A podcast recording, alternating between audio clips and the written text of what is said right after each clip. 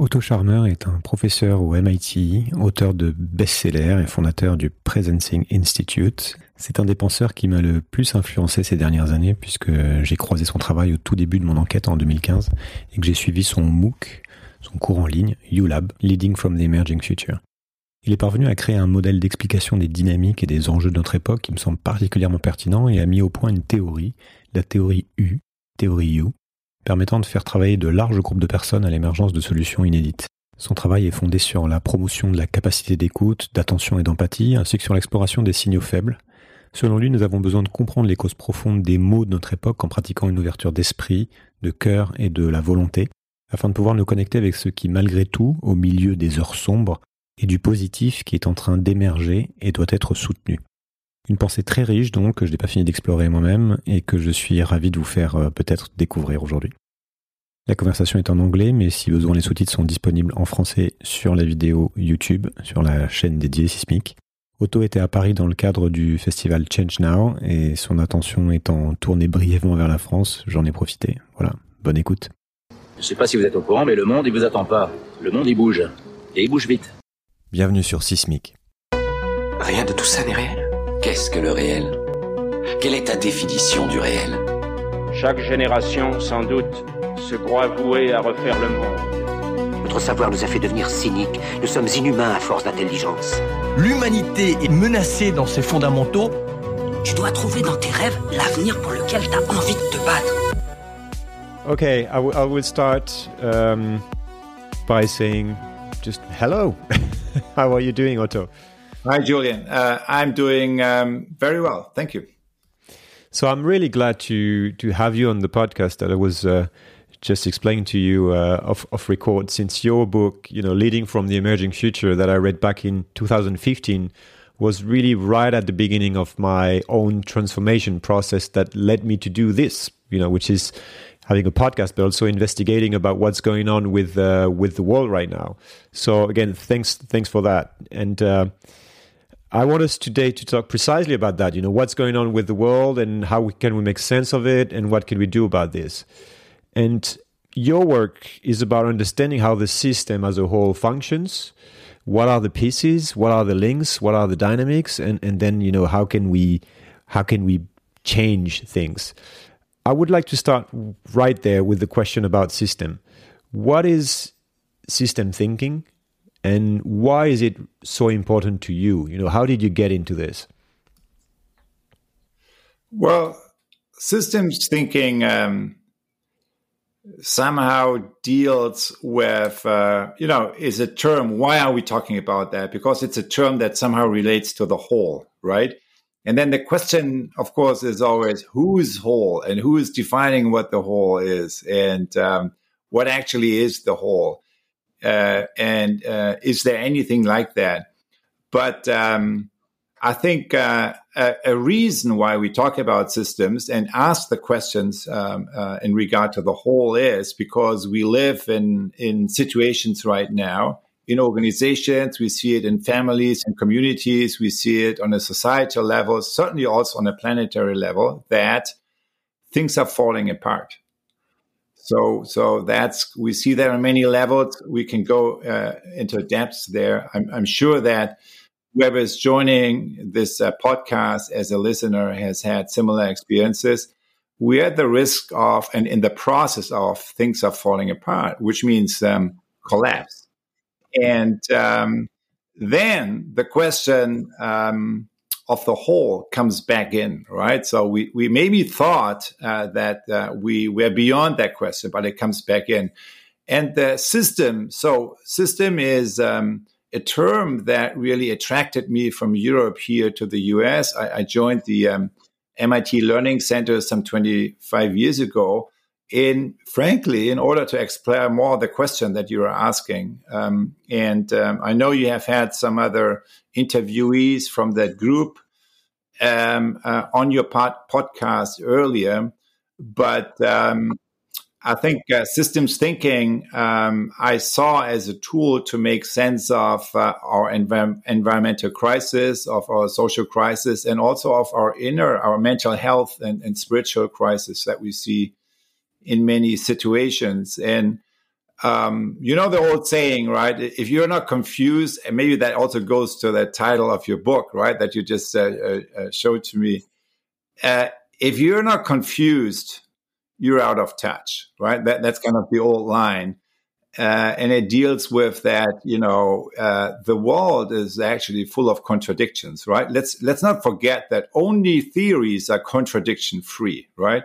The moment you deal with reality, you deal with contradictions. And I would say today we see the next iteration from that, right? And I would say um, today, if you're not depressed, you're out of touch. And um, so, in other words, what I mean, and that speaks to our current condition where it's actually the one thing that personally is irritating me most is the sense of collective depression, particularly among young people, right? And um, I think it's one of the biggest issues we need to address but when thinking more about that, I, I it's not just a negative because depressed means you're no longer in denial, right? So uh, we have been in denial for a long time in regard to environmental issues and other issues. So if uh, uh, many today are find themselves in a state of depression, it may be actually a progression from denial. So now we are dealing with reality, and guess what? It's very challenging. But of course, um, uh, when you're depressed, you are still in denial of one thing, not about the reality, right? That that you face. You're no longer in denial of that, but you're in denial. If you're depressed, you're in denial of your own capacity to change that system, to shift that system, and that's essentially what systems thinking is about: to address those deeper layers of where not only how the system operates, but um, where we are a part of the making of the world. Hmm.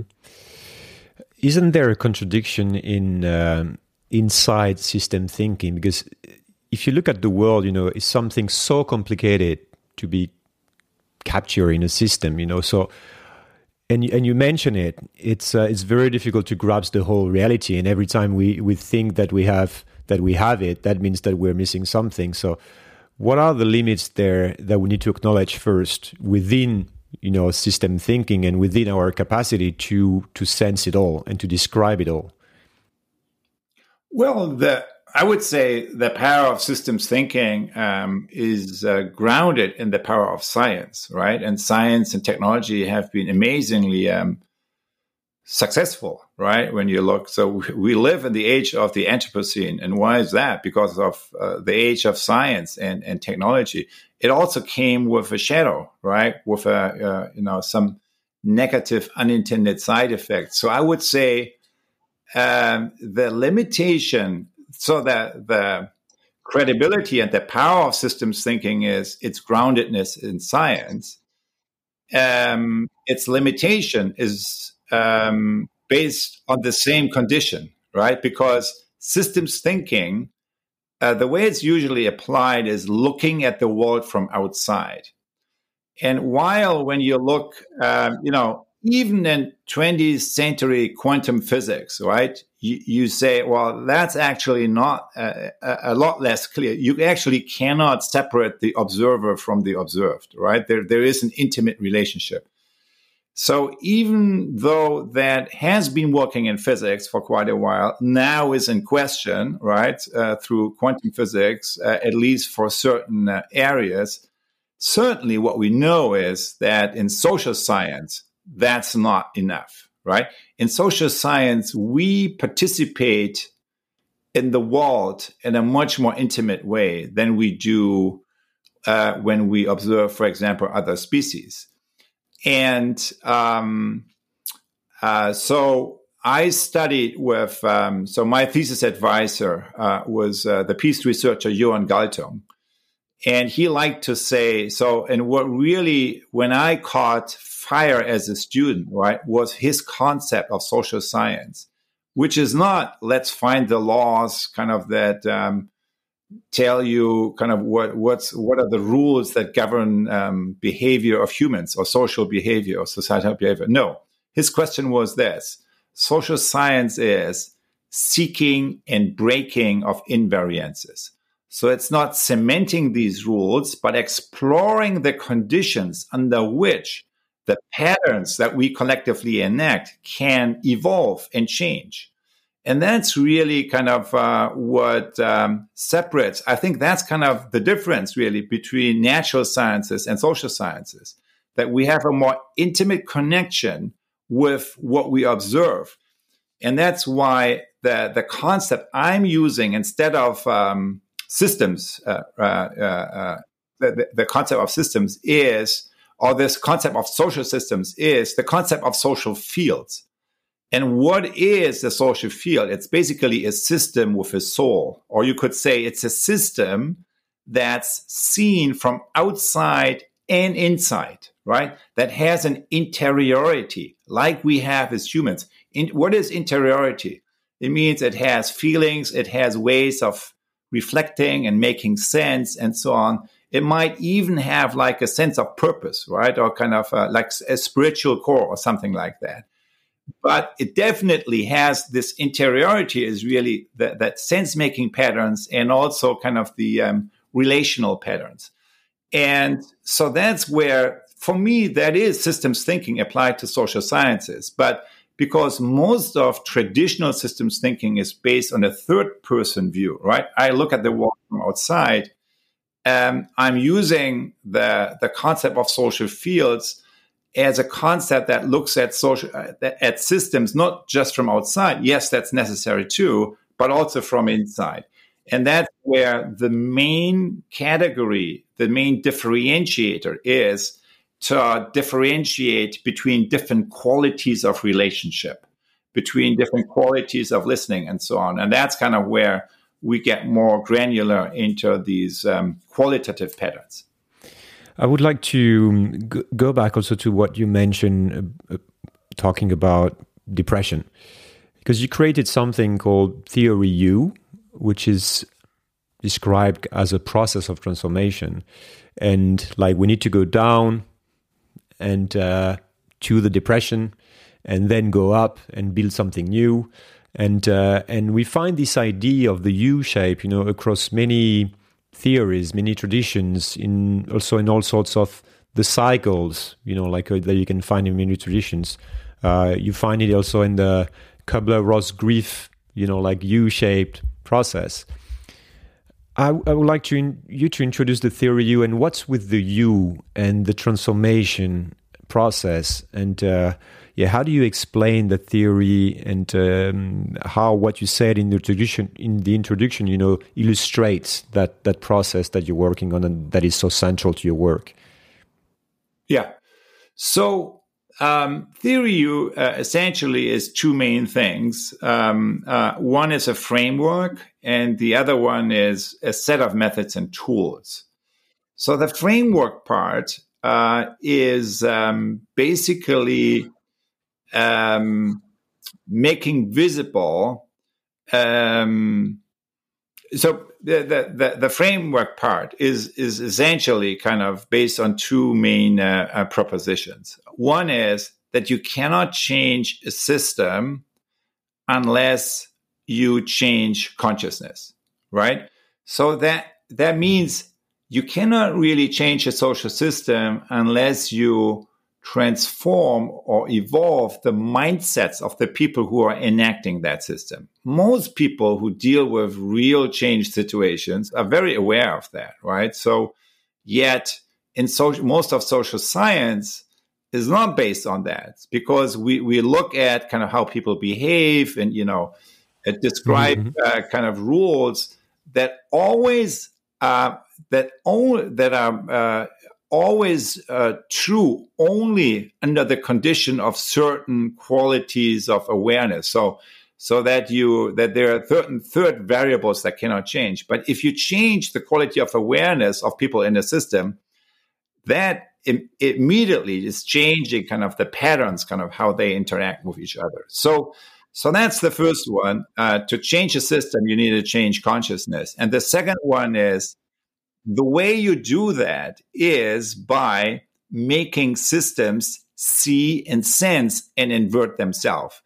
So making the systems see themselves is the classical uh, systems thinking, right? Basically holding up the mirror. And we know that from our personal lives, right? If you go through a behavioral um, uh, period, a period of behavioral change, um, what do you do? You get yourself a coach, you talk to a friend, kind of, you have kind of some some uh, mm-hmm. getting insights on on your own system that you cannot see yeah exactly so so we all know that we do that kind of that's how now, what do we not have in society? Exactly these, uh, these, these structures, right? So, so yes, the mirroring is the seeing yourself is the first part. But what we've found is that in social um, life, that's not enough because that's just kind of looking into the mirror from a head to head, right? I see what's broken with you. I see what's broken with the system.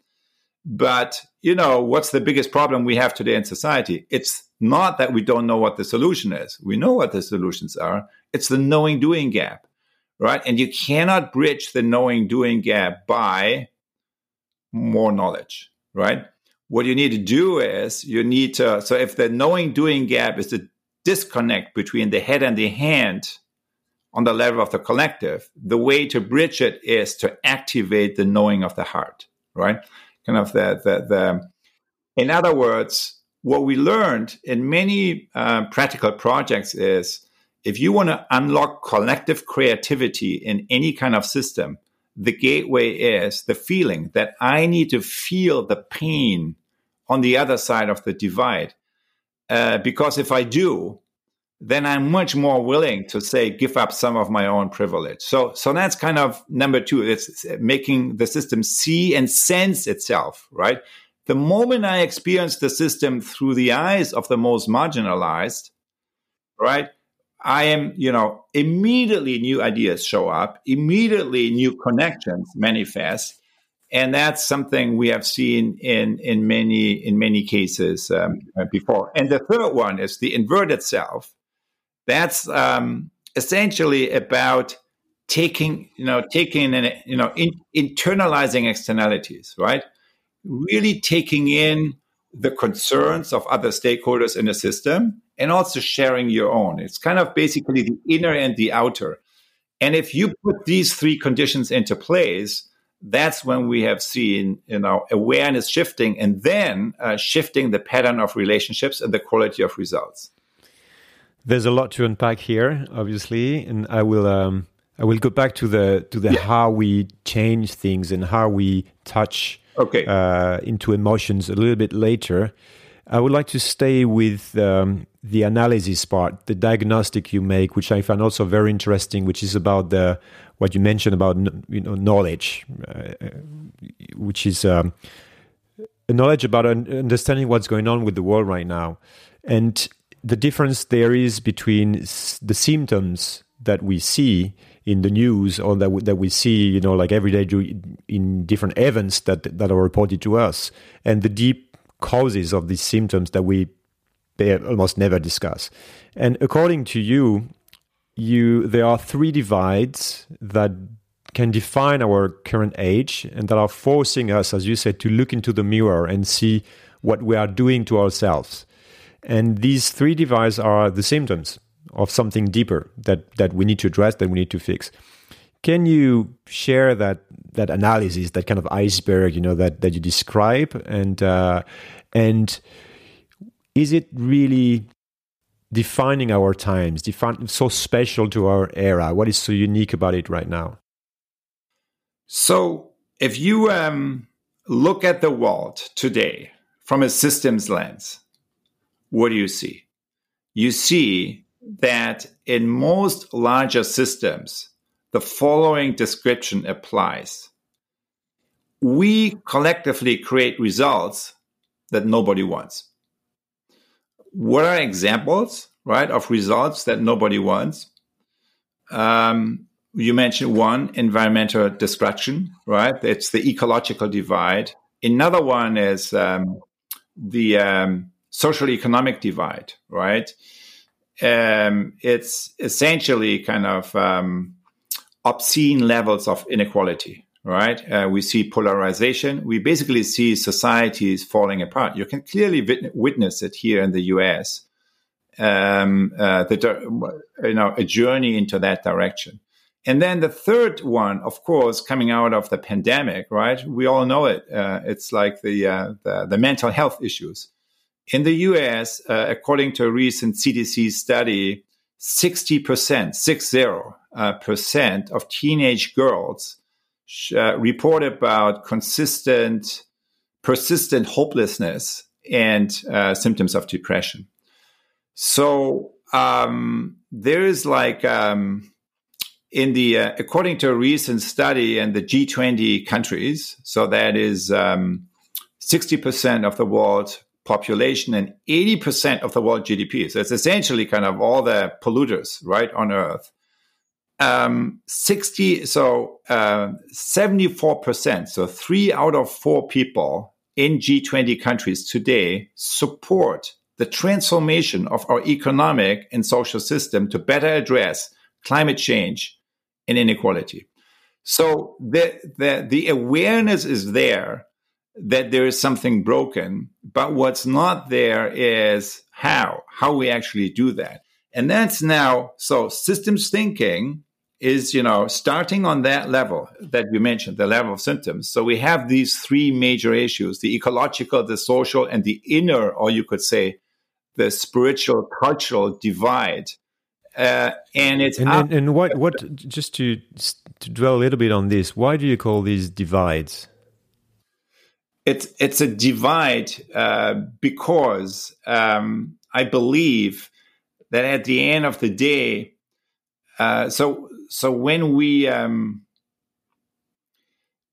at the end of the day, these symptoms that I just described are as a social manifestation of a disconnect that I have from my environment, that I have with my uh, with other you know fellow humans, right? On a on a social level, disconnect with others, disconnect with uh, nature, and um, the the symptoms of depression and mental health issues uh, are uh, essentially uh, alienation, right? So it's a disconnect from myself, and um, so to address these issues. So that's why uh, I'm calling them divide. And the other side of the divide is that they are a mirror where we can recognize ourselves, right, uh, uh, into these collective behaviors and wake up and therefore uh, activate a new level of awareness and, and new types of behaviors. What uh, we actually see happening in many places uh, around the planet right now. So I think this um, awakening of everyone knows about the story of destruction that I shared before, the ecological, the social, and the uh, the mental health issues. But what is much less, and that's one big story of our time, of our moment. But the other story, which I believe is the most important, least well told story of our time, has to do with um, the awakening of a new awareness. It's the 74% that I mentioned. It's kind of that not only most leaders you talk to in institutions, but also uh, on a grassroots level, most people today know that what we are doing today is not sustainable. Um, they want to be part of a new story, um, but they they don't know how. And systems thinking is unearthing kind of some of these deeper structures that need to be addressed because no one gets up in the morning and says, Look, today I want to destroy more of nature, sure. Apply more violence to others and myself. And yet somehow collectively we are doing that.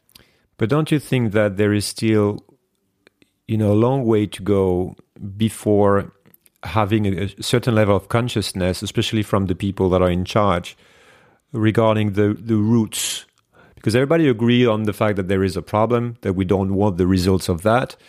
But I don't find the conversations related to, related to why this is happening very interesting so far. And and and can you? What's your view on? Okay, what are actually the the roots of these divides? And uh, um, yeah, and then we can go into how do we how do we fix that? Yeah. So I would say um, so I would uh, phrase that slightly differently. I, I, would say where where is it I don't see change. Um, so where I agree with your statement, and that's mostly on the levels of collective behaviors, right? In spite of climate change, we are still, you know, putting all the subsidies into coal, right, and oil and fossil fuel. We are still kind of uh, putting all the subsidies in the, you know, um, extractive uh, uh, industrial agriculture, not in regenerative, and so on. Uh, but when you, where I do see the changes is on the level of individual awareness. So have our, and, um, you know, more and more conversations on a community level, uh, on informal leadership levels, you see a very new awareness showing up, and it's happening quickly. And it's it's happening um, not in public often, but it's happening kind of in smaller circles where people feel safe enough to to address their not knowing because most people feel I I learned at school at university I got the tools how to operate in the old world which is basically an extractive uh, economy but I don't have the tools and uh, I, the equipment that I need to be successful in the new era that uh, many feel is beginning now. So what what I would say is this: um, that when you look at the um, deeper issues, there is a first layer of structural disconnects, right? So we can, when I mentioned some, right? We know kind of um, we are mo- we need to move moving out of fossil fuel. We are still putting all the subsidies. So there's a disconnect between what we say and what we do.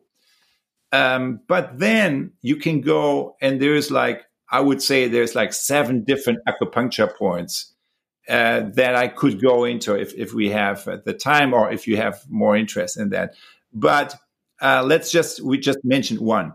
So let's just drill deeper a little bit and say, look, okay, so why is it that we do, um, that we still are stuck in the old patterns of collective behavior? And I think that leads then to patterns of thought, to mental models. Peter Senge used that term you know, I would say it's paradigms of thought, right? And for and when you look, for example, into um, economic theory, right, you see that all our key categories of economic thought, the classical economic thought, is based on uh, an economy of extraction, where we uh, don't value nature, and um, uh, an awareness that you know is best described as ego-system awareness, Homo economicus, and yet um, when we take the challenges of this century uh, seriously, we know that we need to move from an extractive to a regenerative economy, right, mm-hmm. like circular and so on and so forth, and we need to move from uh, a consciousness that's just uh, organized around my own ego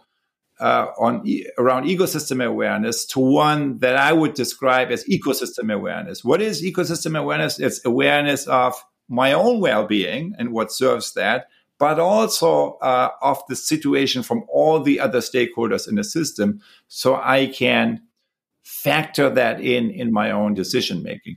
And that's actually something. So I, I'm talking as a realist here. So you can go into any industry. That's happening, right? For example, the emissions, scope one, scope two, two, scope three, all of that are basically, we are forced to think, right, in terms of the whole supply chain, to internalize the concerns of others into our own decision making. And so I think there is, it is um, a change that's already a lot more underway than often acknowledged.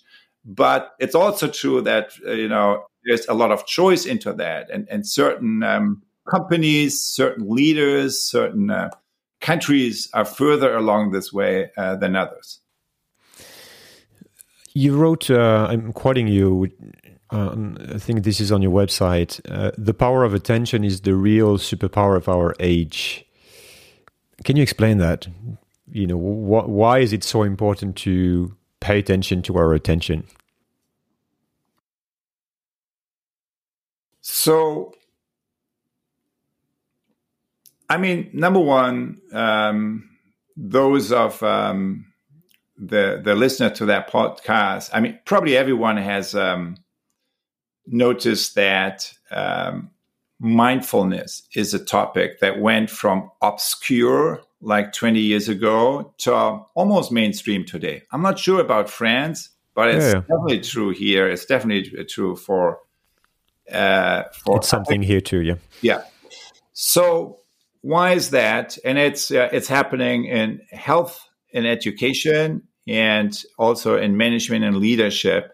And it's because it's underpinned with science, right? And the science bit says, look, um, if you um, you know, uh, so when, when, you look at the uh, uh, the brain science, um, neuroplasticity, right, is something uh, so that our brain keeps changing according to be the behavior. Uh, so according to the way we pay attention, that's something that in the past we thought is only applicable for very young people, right, and kids, teenagers, maybe. And then you got what you got. No, now we know it's it's actually true for um, you know you know many many um, additional decades in a human's life that basically the structure and the connectivity of your brain is a function of your own behavior is a function of how you pay attention and that's essentially in other words if you meditate 30 minutes a day after two weeks you can measure the results right And that's in the growth of certain areas, certain structures in your brain. So that's kind of the underpinning there. And um, uh, so, what is uh, meditation? Meditation is essentially paying attention to our attention, right? It's activating a meta level uh, awareness.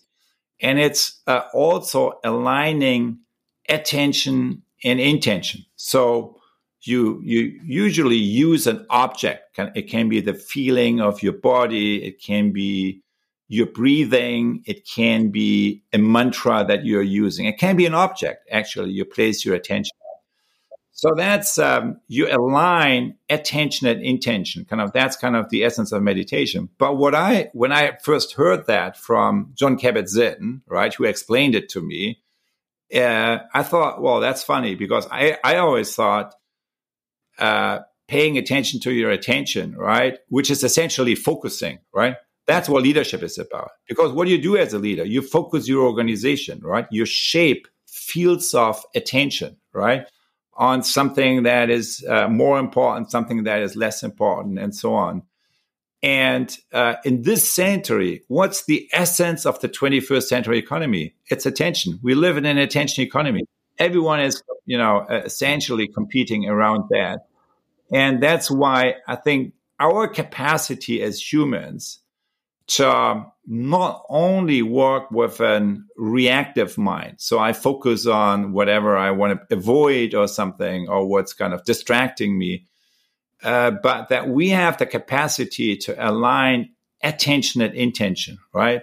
To place our uh, attention on a future we want to bring into reality and to effectively reshape the future and reshape the patterns of our own behavior. Remember in COVID, within a couple of months, three, two, three months, we on a global scale changed the way we were washing our hands.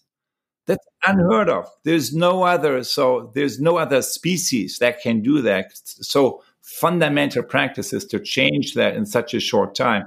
And of course, um, that was um, a challenge in our face. And there have been many experiences with the pandemic that were less successful, granted. But now, of course, the, the challenge is to apply the transformative power of our attention onto the right topics, right? Yeah. So I would like to go into practical things to to see, you know, how it works. How can we change all this? Because I understand that there are many you know deep roots explaining what's happening today. Some people would say it's, the, it's related to our um, fears fear of not belonging fear of death fear of uh, you know like being uh, out of the game. Some other people like Richard Heinberg will talk about power games and the fact that we are we want to be powerful and nations want to be powerful individuals want to be powerful and therefore we are in that race and we cannot stop it what's also interesting is that we have a lot of structures that are preventing us from changing. You know, like that could be indicators, that could be technological structures, etc. If we start with with attention, we have, you know, the attention crisis today, which is in part explained by social media, screens everywhere, uh, the way you know like traditional media function. We have huge corporations making tons of profit by you know basically stealing and selling people's attention and creating anger and polarized opinions because that's good for business. And this is destroying, you know, democracies, preventing us from building consensus on important issues, etc. How do we approach this? Because you say attention is so key, but today we have an attention crisis. So, for example, you know, where do you start? Is it at micro levels, working with small group of individuals, or you know, can can we scale it? How do you apply your your your framework to this? You're very right. Uh, uh, we live in a in, in, a moment of attention crisis, and um, we are experiencing um, just in the past um, 10, 15 years a profound transformation of capitalism, right? And what what was um, the land grab, right? So um, in uh, in the beginning of um, the uh, laissez-faire capitalism, now is the data grab, right? The the the appropriation of data. Uh, you you mentioned kind of stealing data, right? And then you know applying analytics to that and using, thereby transforming uh, our lived experience, mm-hmm. right? Behaviors yeah. uh, into the capacity to manipulate behavior on the level of the collective very, very effectively. So, so that's um, very much an issue that works well for companies, trillion dollars evaluation, and that is also ruining trust and truth, right? Kind of the, the post truth and, and also it's a destruction really of our social cohesion and, and of you know the foundations of democracy essentially. So that's um, that's the uh, challenge um, uh, we are facing, and and I think what it um, what it's calling for and what you see beginning now, even in Silicon Valley, because when you travel around the world, yes, in Europe you have awareness for that, right? You go to China, you go to Silicon Valley. What? What are you talking about? So, so there was, uh, you know, a, not a lot of traction for a long time, but that's changing now. It's very changing. It's uh, both in China and in Silicon Valley. Kind of this discussion has arrived, and uh, it doesn't mean that the, those people in power have changed, right? But the the conversation has started, and I think it's one of the most important conversations that that we need. And essentially, so for uh, the EU is actually an interesting leader in that. So you, usually Europe is like behind in everything technology. It's a no, non-player. It's a non-entity, right? It's a two two horse race essentially between China and the US in many fields. But there's one exception, and the exception is uh, regulation that is actually bringing in the social impact and the citizen perspective, uh, not on a equal footing, right? That's not where we are. I, we, we wish we would be there. No, but on a on a more um, uh, you know a step into d- the direction of equal footing, and I think that's. Um, uh, so uh, the problem with the EU regulation is basically its risk, and it's only you, you looking at downstream applications. It, out of the White House uh, a few months ago came some regulation. It's called kind of the AI uh, Bill of Rights, and it's a really radical. Um, so it's um, it's um, it's a suggestion how we might um, deal with and, and collectively regulate AI in the future, not just downstream, but really at the level also of generation generating it uh, the the weakness of that is it's just a thought paper. It it has like, and you know who owns the U.S. democracy, right? So it's um, it's uh, uh, we we I don't think kind of we'll see something very quickly there, but everyone, particularly the tech people themselves, are very concerned. So um, half of okay. the uh, No, no, no. I, I'm I'm saying this is interesting what you say because you say, you're basically saying that the level of awareness is shifting and that you start having people that are uh, asking the good questions. Basically, people like Tristan Harris or you know like that, that yeah. are. But what do you see changing? How can we accelerate that, and how your ego to ecosystem methodology applies there and to accelerate things? So I would say uh, this this certainly has uh, like three levels. Kind of the um, uh, your original question also. The first level is what can I do as an individual, right? And I think that starts with um, creating your own awareness practice on an everyday level because we need to support ourselves. The only thing we know about the future is it's tough today, tomorrow will be more crazy in terms of distraction of our attention, right? So that, that's the only thing we know. So that problem is not going to go away overnight. And um, we need to strengthen ourselves. We need to strengthen our capacity to focus, essentially, right? Paying attention to your attention is essentially about focusing. And, and what is focusing? It's, uh, you know, honing in on what's most essential and tuning out the noise right? It's kind of that kind of capacity. And it's ever more important, not just for leadership, but for life. Uh, that's number one. It's personal practices that you use. Some people meditate, some people do other awareness, whatever it is, but you need to support yourself. The second leverage point on that level, um, you know, the personal level is interpersonal, right? You need no one can do this alone. You need, I think there's a movement in the world right now around circles, small circles, not big groups, but you know, maybe it's one person, maybe it's three, four. Often it's like groups of five or, or so that come together and you know really support each other with deep listening right? So it's it's uh, you can use processes. We have uh, developed processes also at the presencing institute for that. But you know, there is uh, whatever you use, but you come together in this kind of s- structure of deep listening and not just socializing with each other, but really helping each other to navigate the edge, right, that we facing in our life and in our work. And then the the the the third one is, of course, that is very alive in many people today. Is the third leverage point is do what you love and love what you do. It's essentially following um, our life's journey and kind of really as the workplace transforms and as um, uh, more and more um, functions of our economy are being played um, through um, uh, or fulfilled kind of through um, technologies that we more and more focus our work um, and realign that with where our passion is and where uh, our intention lies in terms of the story of the future we want to be part of.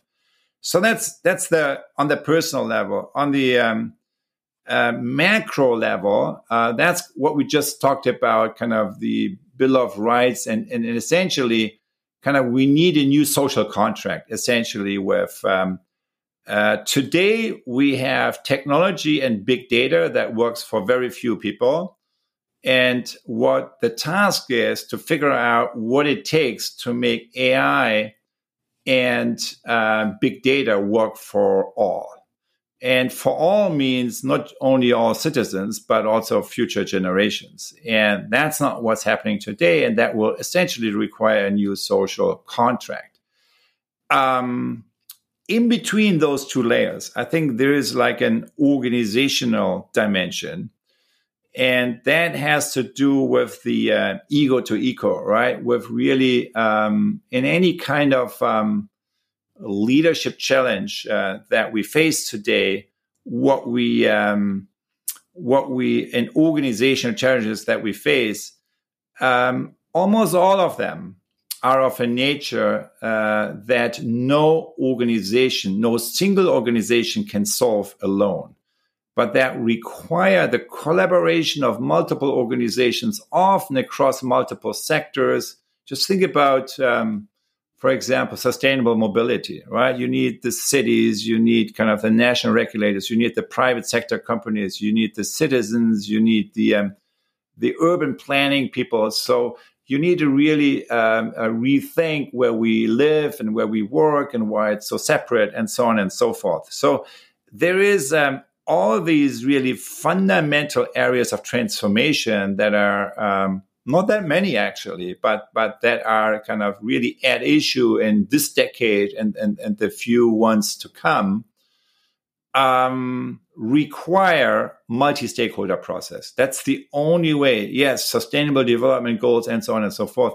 The only way of accomplishing, of realizing them is to shift the patterns of our relationships from toxic or just merely transactional to co-creative and generative. And the only way of doing that, that's what I have learned as an action researcher the past 25 years, is by providing support structures. Providing support structures that support us not just as individuals, but also kind of on an organizational level to um, to deal with our differences in a way in ways that are more uh, co-creative and more generative and that help us to manifest emerging future possibilities that many people feel are wanting to happen right now but don't know how to realize as of yet.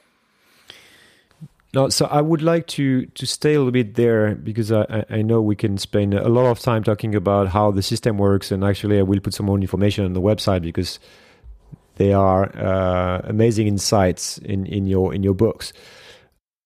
But we, we're talking about you know how to change things and the fact that there are different levels, and it can be sometimes frightening when we look at the, what's going on with the world uh, as individuals because you don't know where to start, you don't know what to do about things. And you, I like the fact that you mentioned that you also have a lot of things to do for individuals by listening better, by working on your attention, by connecting with other people, and also that you have different ways of connecting with with other people. What are the most powerful things for individuals to to do? You were mentioning the fact that it's important. It's important, for example, to go to the edges, to shift your to pay attention to your attention, but where can you really start making a difference? And also when it comes to having an impact on the in the world where according to you are the biggest levers to to to activate?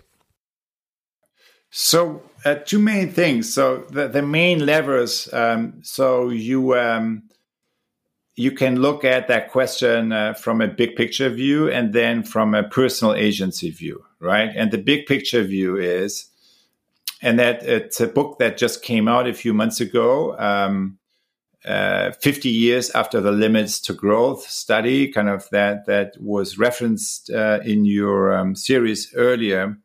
The Club of Rome came out, uh, put together a two-year commission on economic transformation I was part of that, and um, they basically reran the model with under the assumption how actually can we now respond? How could the transformation work? Can it, and if so, how?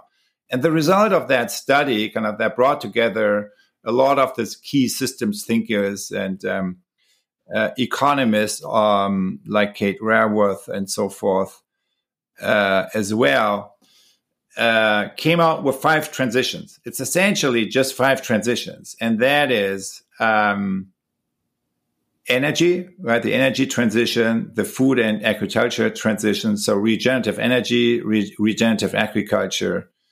Uh, then it's um, uh, poverty, inequality, and gender, women empowerment. So those are the five things.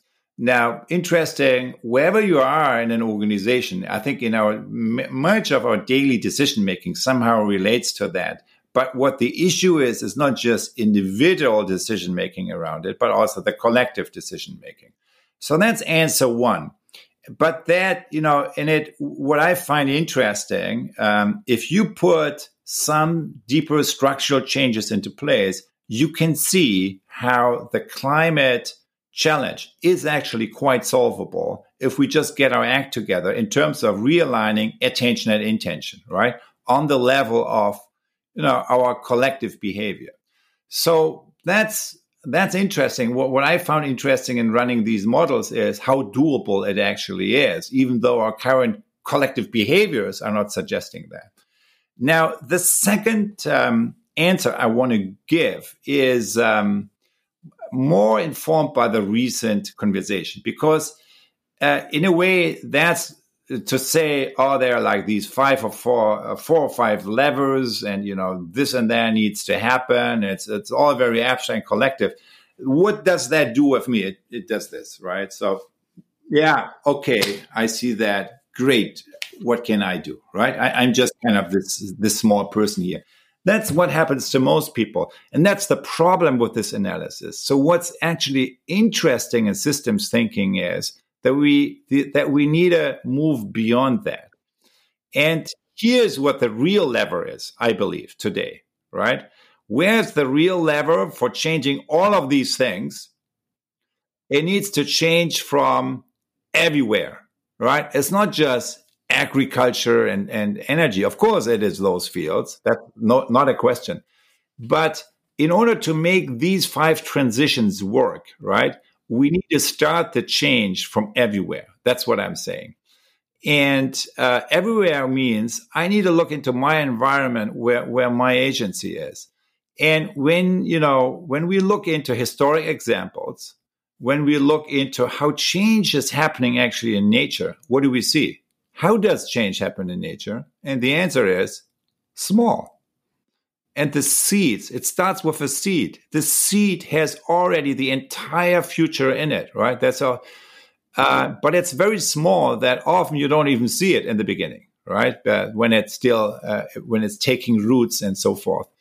So and where does it grow? In the midst of the old right? So so yes it has certain clusters. It has certain conditions. So I think the one thing we miss most, and it has everything to do with the collective depression that we talked about earlier, is that it is a misnomer to believe just because what I can do is very small, it is not of utmost uh, significance and importance for the future. Because A, we all need to do our part, we all need to show up, and B, that's how change works, right? It starts very small. Any kind of um, uh, bigger, profound uh, story of systems change that I have seen or studied is actually composed of um, a story that has very modest, very small beginnings. And if a system is moving into a period of disruption, right, uh, uh it is, uh, we all know kind of from chaos theory that small um, causes, small changes can have a huge impact, right? In a bifurcation point, whether a system is moving one way or another. So that's really on an individual level, it means uh, uh, to combat, I almost said. So now you see my American mindset, um, you know, showing up, right? My, uh, so uh, I would say uh, to address, right? Maybe from, from a European perspective, to address the um, uh, the issue of collective depression by realizing that all significant changes start small and that it is um, whatever we give our attention, that's what keeps growing, right? We develop in the direction of the questions we ask. So, whatever it is you pay attention to, that's kind of where kind of growth will uh, be happening. And that's why being more intentional with our intentions and, and, and, and placing our attentions to the seeds of the future that are already existing in our environment right now or in our that we can kind of uh, connect with um, also in our own um, experience that's of utmost importance and that's why these other two levels, kind of not just the macro macro, but the personal, interpersonal, and also the organizational level, are so important that um, that I talked about before. I guess also what's um, what I find you know important is to forget about the bigger issues somehow because it, it, you can you can get stuck there even theoretically, when you know that, when you say, okay, it's always how history happens, you know, small changes that you don't see coming.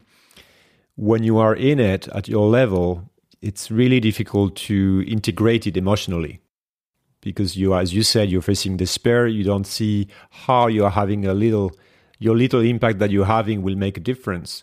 So I guess that's uh, that's something also you're working on. You know, at an individual level, you take you pay attention to yourself, you pay attention to your small community, to the things around you, and then you have a little bit more lever on things, and uh, and you don't start with climate, kind of. Is it insightful what I just said to you when you talk to your students, or or do we need actually to have these bigger goals? I think we need a little bit of both, but um, what we what we also need is um, uh, a conversation about the future that we want to create, right? And um, I would say, um, as a as, as having been part for many years of the uh, environmental movement in, in different places, one of the things we have been weakest on, right, is to move beyond threatening people, right? Have like, okay, this is the end of the world. Here's what how it's going to happen. So uh, basically, activating fear and anxiety, right, mm-hmm. only takes you thus far. Sometimes it does a little bit of the trick, but it's not sustainable. Particularly, I mean, I'm noticing that myself. I used to be that person that you know, you know, talks about these long term consequences and so on because uh, when you entered the room, you often were in front of people more of denial, right? Yep. What is it that you face today? Well, people are particularly when when I talk to younger people, people are already depressed. They're already aware. They already know it's it's broken. And if I give the old speech, right? So what what value do I add, right? Because uh, so you are in the wrong the wrong place at the U. Exactly, right? exactly. So, so what, what's, um, what has my interest these days is really moving beyond this old type of activism that I just described. And, um, and you see that in the environmental movement, there is a shift of focus from the old key term, of course, that we all know is sustainability, right? And that's kind of how is that defined? What's the limitation of that term? It's less bad, right? So sustainable agriculture is, oh, yeah, don't use poison, like don't use uh, chemical fertilizers and pesticides and herbicides. No, that's a step forward. That's great. But is it good enough? I don't think so, because the real future agriculture that we that we need is regenerative agriculture, right? Where food is a medium for healing planet and people. So, so that's really, and you can do the same reframe in in health in, in learning, right? Where we move from student centric good schools of learning towards um, really whole person, whole systems learning. The same you have in health, where we need to move from um, just you know. Uh, you know, a patient journey and effective health care delivery systems to uh, what's called salutogenesis, so which is kind of uh, strengthening, not addressing the symptoms of sickness, but strengthening the sources of health and well-being, and so on and so forth. I could go through all the sectors, but the key is that all these transitions are sparked by very personal uh, decisions, right? and almost every one of us is you know every one of us is actually participating in the in the um, learning systems and the uh, food. We all kind of consume food. What are the choices we make there? Uh, then you can talk about um, uh, health and um, uh, the, the, the business and the finance and, and the other uh, the other verticals as well. So.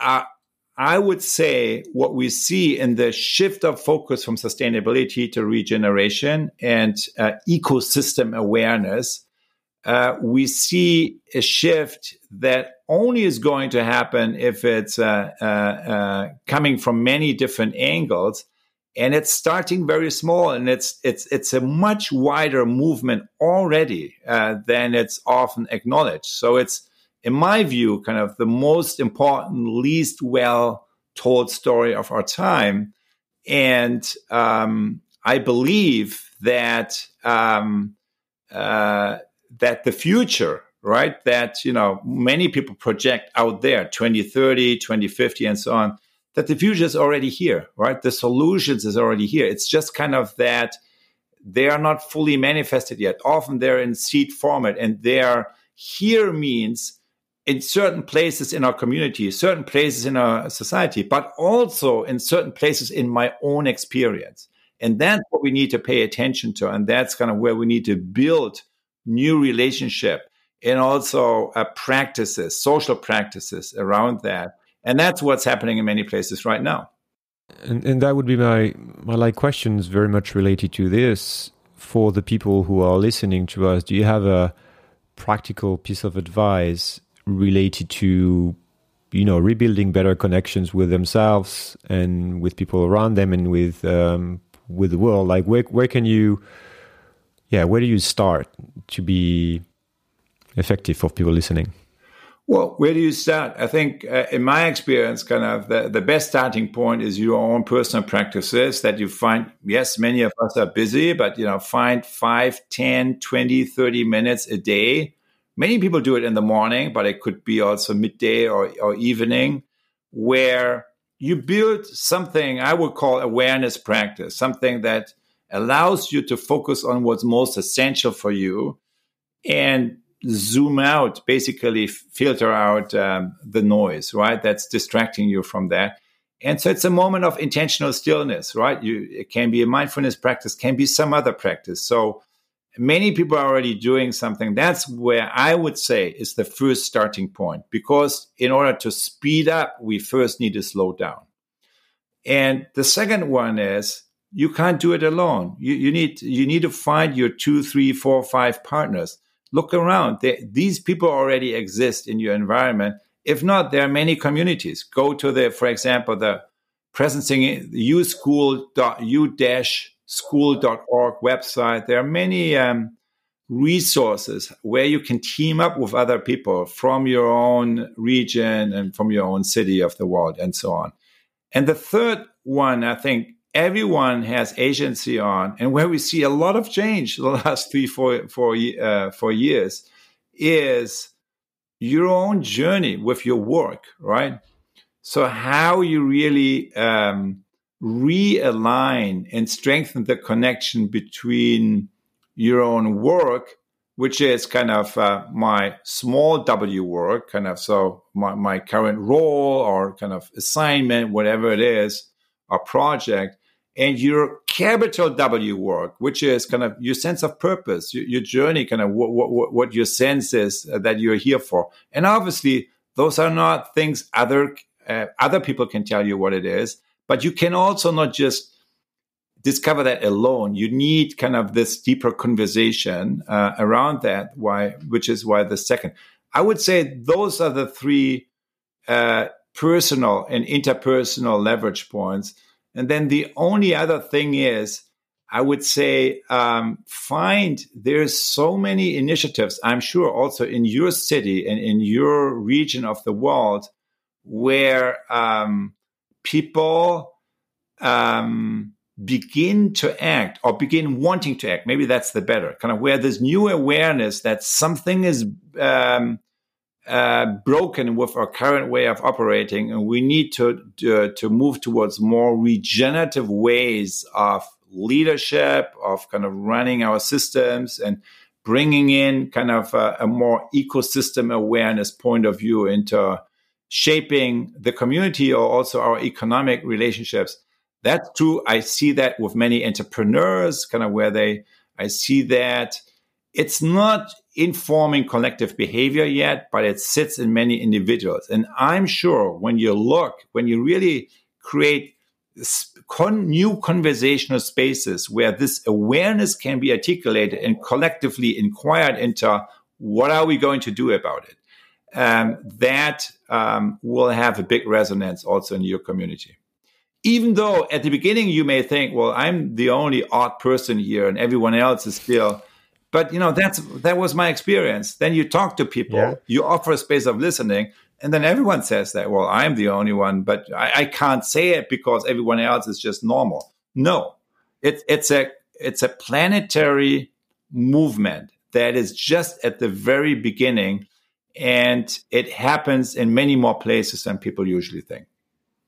You know what? What helped me uh, a lot when I did your your course, your training uh, eight years ago now, was realizing how listening is important. This is the beginning of the process in your in one of your models, and uh, I found it really powerful to realize that we are bad listeners.